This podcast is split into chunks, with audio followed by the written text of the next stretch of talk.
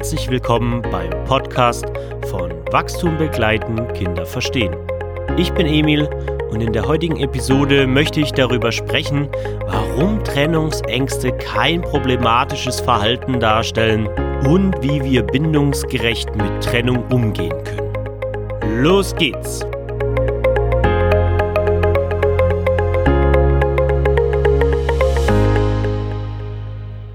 Willkommen und schön, dass du dabei bist. Das Thema Trennung und Trennungsängste ist etwas, mit dem jeder Elternteil und eigentlich auch jeder, der Kinder begleitet, auf irgendeine Weise zu tun hat. Insbesondere sehr junge Kinder haben enorme Schwierigkeiten mit physischer Trennung. Das ist ein offenes Geheimnis. Das wissen auch alle Menschen, die eigentlich fast nichts mit Kindern zu tun haben. Wenn sie was über Kinder wissen, dann wissen sie auf jeden Fall, dass sie unter Umständen äh, in Trennungssituationen unheimlich emotional, klammernd sein können oder wenn sie schon ein bisschen älter sind, irgendwie diskutieren, verhandeln. Also da enorm viel Energie investieren und aufbringen, um eventuell noch die Trennungssituation zu vermeiden oder ihr aus dem Weg zu gehen. Und ja, dieser Umstand kann für uns Eltern oder auch für andere Begleiter natürlich teilweise sehr anstrengend sein und auch umständlich. Aber es gibt gute Gründe, warum Kinder sich so verhalten und was mir besonders wichtig ist, dass wir als Gesellschaft an den Punkt gekommen sind, wo wir Trennungsängste generell und dann auch noch insbesondere schon bei sehr jungen Kindern als etwas Problematisches sehen.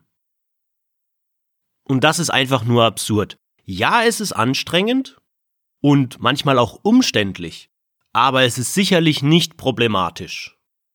Und dann hört man dazu wieder all die typischen Sätze, die viele von euch bestimmt schon mal gehört haben von, oh ja, das müssen sie lernen und oh, wenn die jetzt, wenn, wenn die das jetzt nicht lernen, dann äh, werden die für immer an deinem Rockzipfel äh, hängen und all diese Sprüche.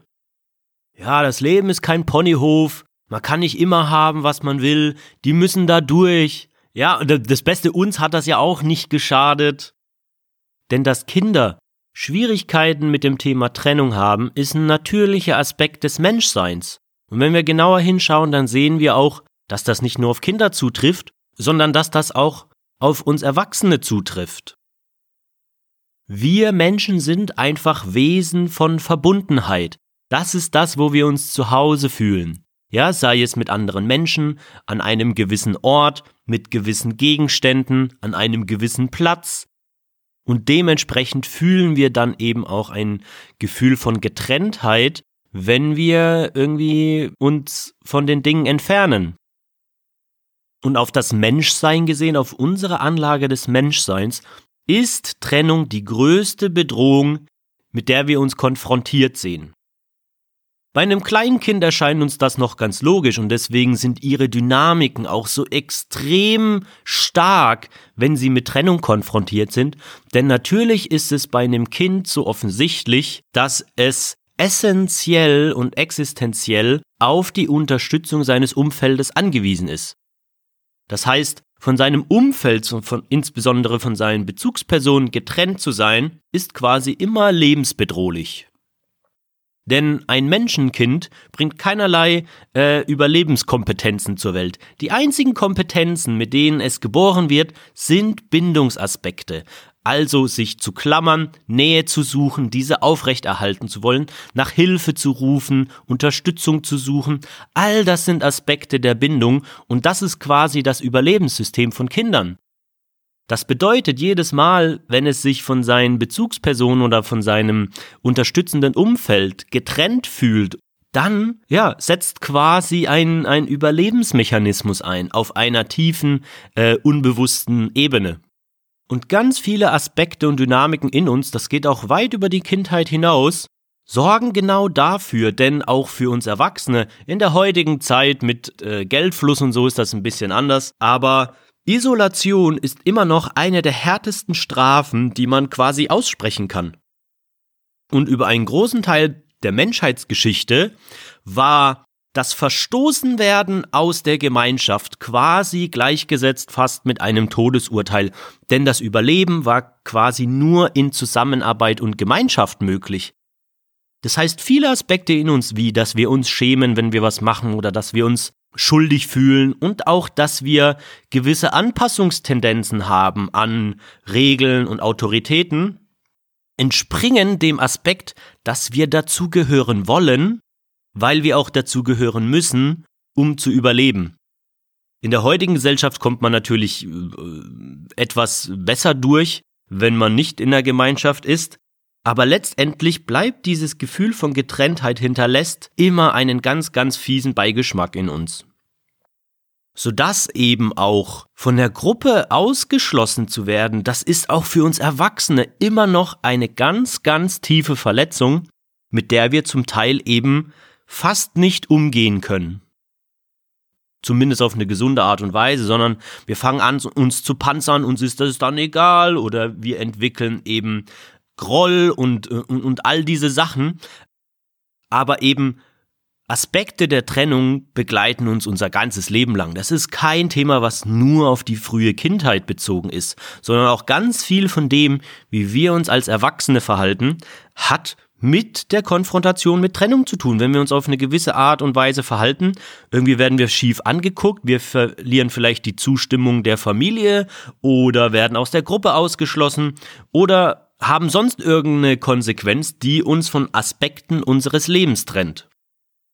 Und wir kommen auf die Welt mit ganz, ganz vielen Strategien, wie wir dann an den Bindungen und an den Aspekten festhalten können. Das ist natürlich bei einem Kleinkind, bei einem Säugling zum Beispiel, natürlich noch sehr roh. Das ist Schreien, Klammern, äh, Weinen. Und mit den Jahren kann das immer elaborierter werden, die Strategien. Das kann eben sein, sich anzupassen. Das können gewisse Formen der Manipulation sein. Das kann ähm, ein Streben nach Leistung, nach Schönheit, nach Erfolg, ja, um eben die Anerkennung und die Zugehörigkeit zu seinem Umfeld zu erhalten. Also das so viel als Perspektive, dass der, die Konfrontation und der Umgang mit Trennung kein Thema ist, was sich allein auf die Kindheit bezieht. Aber logischerweise wollen wir in dem Podcast und in meiner Arbeit betrachten wir natürlich mit einem großen Fokus das kindliche Aufwachsen und da stellen Trennungsängste was völlig anderes dar als ein Problemverhalten. Ganz im Gegenteil. Es ist ein völlig natürliches Verhalten, denn es dient ja quasi äh, in letzter Instanz dem Überleben. Und ich möchte euch in dieser Episode drei Schritte im Umgang mit Trennung bei Kindern mitgeben. Natürlich beschreiben die Schritte eher allgemeine Dynamiken, denn wer mich schon öfter gehört hat oder was von mir gelesen hat, der weiß, dass es immer meine Haltung ist, dass es eben die Menschen und die Kinder so individuell sind, dass es keine pauschalen Lösungen geben kann. Sodass ich immer versuche, die Grunddynamiken so gut es geht euch darzulegen, damit ihr für euch genug Einsichten habt, um eure eigenen Lösungen und Herangehensweisen zu finden. Und Schritt eins ist das Akzeptieren. Alles beginnt beim Akzeptieren. Insbesondere in dieser Gesellschaft. Wenn wir nicht akzeptieren, dass Trennungsängste dazugehören, völlig natürlich sind und dem Kind dienen, dann macht der Rest einfach keinen Sinn. Wenn wir das, wie es häufig gemacht wird, als problematisches Verhalten sehen, mit dem Kind stimmt was nicht oder wir müssen da was gerade biegen, da läuft was falsch. Aus der Haltung heraus können wir keinen gesunden Umgang mit, mit Trennung pflegen. Und ich hatte es schon angesprochen, da es ja völlig individuell ist, die Kombination aus den Anlagen, die das Kind mitbringt und der Umwelt, in die es hineingeboren wird, ergeben sich ja auch natürlich völlig unterschiedliche Verläufe und Charakteristiken. Und es wird Kinder geben, die vermeintlich weniger Trennungsangst zeigen und irgendwie schon früher und freier in die Welt hinauslaufen. Und es wird diejenigen Kinder geben, die besonders viel Bedürfnis nach Nähe haben und eben auch eine große Angst vor Trennung haben. Und das über einen viel längeren Zeitraum als bei anderen Kindern. Und weder läuft bei den einen noch bei den anderen etwas falsch, denn es ist einfach nur das natürliche Spektrum der Anlagen. Und es gibt eben die Kinder, die äh, bedürftiger sind, was Nähe angeht und die einfach ein größeres Gefühl von Getrenntheit in sich fühlen. Und es gibt diejenigen, die das weniger haben. Beides bringt gewisse Vor- und Nachteile einfach mit sich. Und das sind einfach die Anlagen, und deswegen Punkt eins, die wir akzeptieren müssen. Wir werden das, die Anlagen des Kindes nicht ändern können. Wir werden damit umgehen, die werden sich natürlich entwickeln. Das wird nicht immer so bleiben, wie mit zwei oder mit drei Jahren oder mit vier Jahren. Aber wenn wir eben ein Kind haben, was besonders sensibel auf Trennung reagiert und ein besonders hohes Bedürfnis nach Nähe hat, dann müssen wir das akzeptieren und wir müssen damit umgehen. Egal wie sehr wir uns wünschen, wenn wir andere Kinder sehen und denken, oh, die sind da mit zwei schon so oder mit drei schon so oder was auch immer. Das wird uns nicht weiterbringen. Das wird eher für Unmut sorgen. Das wird eher negative Aspekte in unsere Beziehung mit reinbringen, wenn wir uns ständig, ah, wir hätten es aber lieber so oder wir hätten es aber lieber anders. Das wird uns nicht weiterhelfen. Es braucht eine Akzeptanz am Anfang, dass unser Kind eben diese Anlagen in sich trägt, die wir den ganzen Tag wahrnehmen. Und das sind eben bei sensiblen Kindern, die stärker auf Trennungsaspekte reagieren, ähm, die viel emotionaler sind, bei denen schon Kleinigkeiten ausreichen, um gewisse Dynamiken anzustoßen, dann ist das halt so. Und dafür brauchen wir den Umgang exakt, wie es für dieses Kind passt. Unabhängig, ob bei einem anderen Kind in einer anderen Familie ein anderer Umgang für dieses Kind sinnvoll ist. Vielleicht kann das schon mit zwei zur Oma oder mit vier zu den Freunden. Oder irgendwas, was wir bei den anderen wahrnehmen. Das heißt nicht, dass die was falsch machen, das heißt nicht unbedingt, dass wir was falsch machen. Das heißt einfach nur, dass es bei diesem individuellen Kind einfach einen anderen passenden Umgang gibt. Und es ist eben nicht sinnvoll, den Umgang, den andere Familien passend für ihre Kinder finden, dass wir das einfach eins zu eins auf unsere Situation kopieren. Ja, nur weil viele andere Kinder mit zwei oder drei Jahren in irgendwelche äh, Elternspielgruppen gehen und sich dort Kinder dort wohlfühlen können und unser Kind fühlt sich da nicht wohl oder es klappt nicht oder es entfernt sich nicht von uns, so ein Klassiker, ne? Es gibt immer die Kinder, die nah bei ihren Eltern bleiben, dann, dann ist da auch nichts verkehrt, sondern die Kinder, für die ist das vielleicht einfach noch nichts. Oder für die Kinder reicht es, nicht unbedingt da voll, volle Lotte einzusteigen und mitzumachen. Für die, wenn wir zwar hören, das, das Kind möchte gerne dahin gehen, aber wenn wir da sind, macht es nicht so viel. Dann scheint es einfach für das Kind auszureichen, quasi vor Ort zu sein, zu beobachten, wahrzunehmen. Das ist ja auch schon was. Und da ist mit dem Kind dann auch nichts verkehrt, wenn es gerne dahin möchte vielleicht, aber quasi nicht aktiv teilnimmt, dann ist da auch kein Problem. Also letztendlich eben zu akzeptieren, dass A, Trennungsängste einfach völlig natürlich sind und B, von Kind zu Kind total individuell und verschieden sein können und dass wir einfach genau die Anlagen akzeptieren, die unser Kind halt einfach mit sich bringt und dass wir genau darauf eingehen. Nicht auf irgendwas, was wir woanders gesehen und äh, beobachtet haben.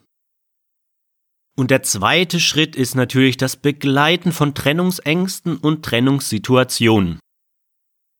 Und an dieser Stelle gilt vor allem, das quasi ein Kind in so eine Trennungssituation reinzuschmeißen oder reinzuschubsen und um sich dann aus dem Staub zu machen, ganz schnell nach dem Motto, ja, äh, kurz und schmerzlos. Das funktioniert überhaupt nicht. Das kann vielleicht verhaltenstechnisch so wirken, als würde das funktionieren, aber unter der Oberfläche ist das eine ganz ungünstige Herangehensweise. Denn besonders junge Kinder, also unter drei, vier Jahren, brauchen ein kontinuierliches Gefühl von Verbindung. Und ihre Verbindung geht vor allem über natürlich die physische Ebene, über die körperliche Ebene, also über die Sinne, dass sie ihre Bezugspersonen hören, sehen, fühlen können. Und dann, wenn sie Richtung zweites und drittes Lebensjahr gehen, dann kommt eben ja noch der Aspekt der Gleichheit hinzu, dass es einfach Leute gibt, die sie stark imitieren. Das sind dann meistens eben auch die Leute, an, an die sie am meisten gebunden sind. Und natürlich der Aspekt der Zugehörigkeit, den ich ja am Anfang schon erwähnt habe, der so essentiell für, für unser ganzes Leben ist. Mit Beginn des dritten Lebensjahres erkennen Kinder einfach, dass sie gewissen Gruppen zugehören und ganz stark unterscheiden können zwischen, das ist meine Familie, die gehören zu mir, also da kommt auch diese Mein-Phase, das sind meine Spielzeuge, das ist meine Mama, das ist mein Hund, meine Schwester, das ist meine Gruppe, wir sind die Sonnengruppe und das andere ist die Sterngruppe. Generell geht es beim Begleiten nicht darum, dass Kinder ihre Bezugspersonen loslassen, das ist das große Missverständnis. Ja, sie müssen ja lernen loszulassen. Nee, müssen sie nicht. Wir Menschen lassen nicht los. Ja, das ist nicht unser Wesen. Wir wollen so gut es geht festhalten an dem, was uns lieb und teuer ist. Das heißt, es braucht eben nicht den Fokus auf das Loslassen beim Begleiten von Trennung, sondern den Fokus auf der Verbundenheit, auf das, was gleich bleibt oder auf den nächsten Verbindungspunkt. Ja, ein ganz simples Beispiel, wenn wir irgendwie ein, ein, Kleinkind haben und wir wollen kurz in den Keller oder so gehen, um Wäsche zu machen oder was auch immer, dann könnten wir entweder sagen, ich bin jetzt fünf Minuten weg und da ist der ganze Fokus auf das Wegsein. Der ganze Fokus liegt auf der Trennung. Und das Kind denkt nur, oh mein Gott, sie ist weg. Oder wir können die Situation einleiten oder mitteilen, indem wir sagen, ich bin kurz im Keller, ich bin in fünf Minuten wieder da und dann irgendwie bauen wir zusammen einen Turm. Ja, und hier liegt der komplette Fokus auf dem Wiederdasein und auf dem nächsten Verbindungspunkt, was wir dann machen. Das heißt, das Kind kann komplett daran festhalten, ah, sie ist gleich wieder da und äh, wir können dann gleich was machen. Das ist keine Zauberformel. Das heißt nicht, wenn wir jetzt anfangen, die Sätze anders zu formulieren, dann läuft jetzt jede Situation von heute auf morgen komplett anders. Aber es ist einfach ein gradueller Prozess, dass wir hingehen und so gut es geht, den Fokus von dem trennenden Aspekt auf die verbindenden Aspekte legen. Ja, und das nennt sich das Überbrücken einfach von Trennungssituationen. Da gibt's ganz, ganz viel, was man da noch beachten kann. Und da kann man seiner Kreativität freien Lauf lassen. Und ähm, wer da Interesse hat, ich gehe in meinem äh, bald startenden Online-Kurs Bindungswurzeln, der Ende Oktober startet, gehe ich genau auf das Überbrücken nochmal ganz intensiv ein mit vielen Beispielen, was man da machen kann. Das allein dauert einfach schon mal eine Stunde, das passt einfach nicht in so eine Podcast-Folge rein. Deswegen, wer da Interesse hat, der startet am 28. Oktober. Ähm, schaut einfach mal auf die Kursseite, da findet ihr alle Informationen. Und wie absurd der Gedanke des Loslassens ist, ja, Kinder müssen ja lernen loszulassen. Das, das wird ganz deutlich einfach an dem klassischsten Beispiel. Nichts steht so sehr für das Thema Trennung wie das Thema Tod. Das Thema Tod ist das einzige Thema, wo wir tatsächlich noch eine, einen gewissen intuitiven Zugang dazu haben, wie, wie eigentlich der Umgang mit Trennung ist. Und zwar, wenn, wenn ein geliebter Mensch verstirbt, würde man nie auf die Idee kommen, zu jemandem zu sagen, komm, du sollst alles von dem vergessen, verbrennen und bloß nie wieder an den denken. Ja, du musst diese Person komplett loslassen und aus deinem Leben streichen. Das ist totaler Quatsch. Würde niemals jemand machen. Wir machen genau das Gegenteil. Wir halten Erinnerungen hoch. Wir haben vielleicht bestimmte Gegenstände von dem Menschen, die uns ganz, die wir ganz stark mit ihm verbinden, die wir hochhalten. Sei es eine Uhr, ein Schmuckstück, Bilder, Geschichten. Ja, das heißt, wir nutzen alles, um an diesem Menschen festzuhalten, auch wenn wir sicher sind, wir werden halt physisch nie wieder zusammen sein. Aber wir würden niemals auf die Idee kommen, jetzt quasi alles von dem loszulassen und bloß nie wieder an ihn zu denken. Und ähnlich verhält es sich eben bei der, beim Überbrücken von Trennung, wenn Kinder in den Kindergarten gehen oder in die Schule oder bei der Oma. Dann geht es nicht darum, sie komplett von ihren Bezugspersonen, von der Mama und vom Papa abzulenken und dass sie da komplett von ihren Eltern loslassen, sondern so gut es geht, dem Kind helfen, ähm, an seinen Bezugspersonen festzuhalten. Und genau das, das braucht einfach nochmal ein ausführlicheres Eingehen, wie genau wir das eben in den jeweiligen Situationen gestalten können. Aber darunter liegt eben die Haltung und die Idee, eben in den Trennungssituationen den Fokus auf das Verbindende, auf den nächsten Verbindungspunkt zu lenken oder auf das, was gleich bleibt eben. Ich muss zwar jetzt schnell weg, aber ich habe ja vorhin gesagt, wenn ich wiederkomme, dann spielen wir dies oder jenes oder wir gehen dann Eis essen. Und natürlich variiert der Umgang total stark, je nachdem wie alt ein Kind ist. Ein Kind mit fünf Jahren kann man da natürlich ganz anders mit umgehen als jetzt bei einem ein- oder zweijährigen, ist ja, ist ja klar. Und zum Begleiten gehört natürlich auch die emotionale Begleitung. In der Regel lösen Trennungssituationen enorm große Emotionen im Kind aus. Frustration, Alarm, starkes Nähestreben. Und das ist okay, das ist okay. Das ist, es ist natürlich, dass Trennungssituationen das in uns auslösen. Und das gehört begleitet. Sodass es eben total fehlgeleitet ist, anzunehmen, ein Kind äh, was beim Abgeben im Kindergarten weint, hat ganz große Probleme automatisch und ein Kind, was nicht weint, hat gar keine Probleme. Gar nicht. Dass eine Trennungssituation Tränen auslöst, Emotionen entstehen, das ist, das ist ganz natürlich. Wenn ein Kind darin begleitet wird, das heißt, es hat vor Ort dann auch ähm, im Kindergarten oder in der Kita jemanden, der es in seiner Emotionalität begleitet und vor allem es sich begleiten lässt. Das ist nämlich der wichtige Aspekt, denn Kinder lassen sich da nur begleiten, wenn tatsächlich eine Bindung vorhanden ist. Und genau deshalb ist es so wichtig, dass wir Kinder nicht irgendwo zurücklassen, wenn, sie, wenn, wenn wir nicht das Gefühl haben, dass sie gerade an jemanden gut gebunden sind. Und so kann es eben zum Beispiel sein, keine Ahnung, wenn das Kind total emotional wird, äh, weil die Mama jetzt auf die Arbeit geht oder einen Abend mit ihren Freundinnen verbringt, aber der Papa ist da, dann muss das keine schlechte Situation sein, denn das Kind, vorausgesetzt natürlich das Kind, hat eine gute Bindung an den, an den Vater oder auch umge umgekehrt, ist da in guten Händen. Da ist das Begleiten der Trennungssituation natürlich eben, was ich vorhin gesagt habe, den Fokus auf der Verbindung. Ich komme dann gleich, wenn ich zu Hause bin, zu dir ins Bett oder so und derjenige sozusagen, der das Kind dann, äh, bei dem das Kind dann ist, der begleitet dann einfach die Emotionalität und das ist okay. Das muss nicht schlimm sein. Viele denken irgendwie, das ist schlimm, Trennungssituationen sind immer schlimm, wenn ein Kind dann anfängt zu weinen. Natürlich ähm, hätten wir es lieber, dass sie da nicht weinen oder nicht emotional werden. Aber solange da eine Person ist, die das Kind begleiten kann und von denen sich das Kind auch begleiten lässt, ist eigentlich alles im grünen Bereich.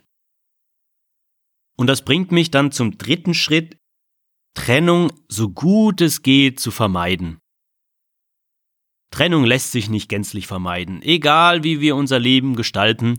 Es gibt so viele Aspekte von Trennung, dass wir damit eh fast jeden Tag konfrontiert sind. Und da ist so dieses, ja, aber die müssen ja da durch, damit sie es lernen. Wir müssen Kinder nicht extra Trennungssituationen geben, damit sie besser damit umgehen lernen, sondern das Leben ist voll von Trennungssituationen. Ja, wir werden genug davon erleben, sodass wir nicht extra Trennungssituationen brauchen, nur um besser damit umzugehen.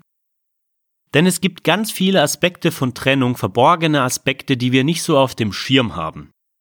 Ja, wenn wir an Trennung denken, denken wir natürlich in erster Linie an physische Getrenntheit. Das heißt, dass wir körperlich nicht zusammen sind. Ja, da fällt dann der Tod, Schule, Kita, Arbeit. Das sind so die Trennungssituationen, die wir so auf dem Schirm haben und die natürlich wichtig und groß sind. Aber es gibt eben auch ganz, ganz viele weitere Trennungsaspekte, die wir gar nicht so sehr auf dem Schirm haben. Und da hatte ich ja eben das von, von beim Thema Zugehörigkeit, also irgendwo ausgeschlossen zu werden, das Gefühl, nicht dazuzugehören oder das Gefühl, anders zu sein, kann auch eine unheimliche Getrenntheit in uns auslösen. Ja, Geheimnisse zu haben dann, das kommt ein bisschen später, kann auch ein unheimliches Gefühl von Getrenntheit ähm, verursachen. Die eigene Entwicklung der Selbstständigkeit und Autonomie, auch da, das kann zum Teil total erschreckend für ein sich entwickelndes Kind sein, wenn es aufgrund größerer Autonomie eben ein gewisses Gefühl von Verbundenheit verliert, weil jetzt Situationen, wo es vorher irgendwie immer in Verbindung mit einer Bezugsperson war, kann es ja jetzt selbstständig machen. Und das kann eben dazu führen, dass Kinder, die sich eigentlich anziehen können, angezogen werden wollen oder Kinder, die eigentlich selber laufen können, natürlich äh, getragen werden wollen. Ja, der Schlaf in den ersten Jahren ist die Nacht die größte Trennungssituation in, in der Regel, mit der ein Kind konfrontiert ist, weil es eben selbst wenn es im selben Bett liegt, aber es ist ja im, im Tiefschlaf quasi, im Schlaf, kann es ja nicht bewusst an den Eltern festhalten, weshalb so viele Kleinkinder häufig Probleme mit der Nacht haben, ins Bett zu finden und all diese Dinge, weil es eben diese Konfrontation mit Trennung auslöst. Und natürlich zu guter Letzt, alle Formen der Strafe zielen eigentlich auf Getrenntheit hin. Bei fast allen Strafen geht es ja genau darum, dem Kind etwas wegzunehmen, das Kind von etwas zu trennen, was ihm wichtig ist. Das heißt, Strafen lösen quasi immer Trennung aus, weswegen Strafen so problematisch sind. Denn sie stellen immer quasi eine unnötige zusätzliche Trennungsbelastung dar ja, du darfst jetzt da nicht mit, ist wieder so ein Ausgeschlossensein von der Gruppe, ich nehme dir irgendwas mit, ist so eine Trennung von einem geliebten Gegenstand, du sollst jetzt in dein Zimmer gehen, ist eine Trennung von uns als P Bezugsperson. Also Strafen und Konsequenzen zielen eigentlich quasi immer auf Trennung, das ist der ganze Sinn von Strafen. Und genau das meine ich damit, mit dem dritten Schritt, Trennung so gut es geht zu vermeiden unter dem Aspekt, dass es eben nicht nur die physische Trennung gibt. Natürlich können wir den Aspekt der physischen Trennung nicht über viele Jahre vermeiden, aber Trennung beinhaltet eben noch so viel mehr als physische Trennung. Und eben Kinder auszuschließen, sie zu bestrafen, sie irgendwo zurückzulassen, wo sie keine anderen Bezugspersonen haben, all das können wir natürlich so gut es geht vermeiden und eben nicht aus dieser Angst zu agieren, oh mein Gott, wenn sie das jetzt mit zwei, drei Jahren nicht lernen, denn mit Trennung umzugehen, äh, dann, dann wird das nichts, dann haben wir sie noch in 18 Jahren den ganzen Tag an der Backe.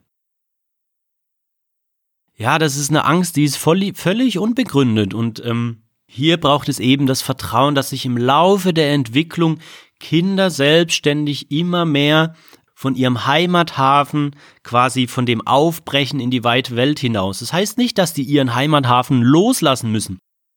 Eben, das ist so, ja, die müssen sich von den Eltern trennen, die müssen sich komplett loslösen. Nee, müssen sie eben nicht. Sie müssen sich einfach nur sicher genug fühlen, um von ihrem Heimathafen aufbrechen zu wollen. Und das ist bei ganz vielen Kindern dann eben nicht mit ein, zwei Jahren der Fall. Da brauchen sie eben noch ganz viel Nähe und, ähm, und Versorgung, sondern bei manchen Kindern mit drei, vier Jahren, bei manchen Kindern mit fünf, sechs Jahren. Und da gibt es eben auch keine pauschale Geschichte von, ab wann ein Kind in den Kindergarten soll oder auch in die Schule. Wir haben das zwar, sage ich mal, äh, mit verbundenen Augen irgendwann mal festgelegt, dass das mit drei Jahren ist und mit sechs, sieben Jahren in die Schule. Aber letztendlich, wenn wir tatsächlich kindgerecht sein wollen, müssten wir individuell schauen, ab wann das für ein gewisses Kind sinnvoll ist. Da gibt es eben keine bestimmte Altersangabe. Eltern, die mehrere Kinder haben, wissen das genau. Da sind die Kinder zum Teil so unterschiedlich, was diese Aspekte angeht. Ja, das eine Kind ist total offen und geht schon mit zwei auf allerlei Leute zu. Ja, das andere Kind ist mit sechs noch sehr zurückhaltend und scheu und sucht sehr exklusive Beziehungen und meidet alles Fremde und Neue. Ähm, das in derselben Familie mit denselben quasi Erziehungshaltungen. Ja, das zeigt einfach, wie individuell Kinder sich entwickeln und wie individuell die Anforderungen sind, die sie mitbringen und die Bedürfnisse, auf die wir eingehen müssen. Ja, und das bringt mich schon zum Ende der heutigen Episode. So schnell geht die Zeit immer rum, bin immer wieder selbst erstaunt. Ich hoffe, ihr konntet mitnehmen, warum Trennungsängste kein problematisches Verhalten sind, sondern ein ganz natürlicher Aspekt des Menschseins. Und die drei Schritte, wie wir eben mit Trennungsängsten und Trennung umgehen können, sind eben auf der ersten äh, Stelle, dass wir akzeptieren, dass Trennungsängste da sind und eventuell bei unserem Kind besonders stark ausgeprägt sind. Dass wir zweitens die Trennungssituationen und Ängste begleiten, die Emotionen, die da mitkommen, dass wir die begleiten und dass wir überbrücken, indem wir eben den Fokus stets auf die Verbundenheit legen und nicht das Loslassen irgendwie die ganze Zeit dazu drängen. Drittens, dass wir die verborgenen Aspekte von Trennung, die wir gar nicht so sehr auf dem Schirm haben, was alles eben Trennung in uns auslösen kann, dass wir uns die bewusster machen und dann eben so gut es geht Trennung vermeiden, indem wir nicht bestrafen, indem wir Kinder eben nicht irgendwo ausschließen oder sie irgendwo zurücklassen, wo sie keine Bezugsperson haben. Genau, das waren die drei Punkte. Ich hoffe, sie werden euch zukünftig weiterhelfen und ihr konntet für euch etwas aus der Episode mitnehmen. Wie immer freue ich mich über euer Feedback oder wenn ihr mir eine Bewertung dalasst.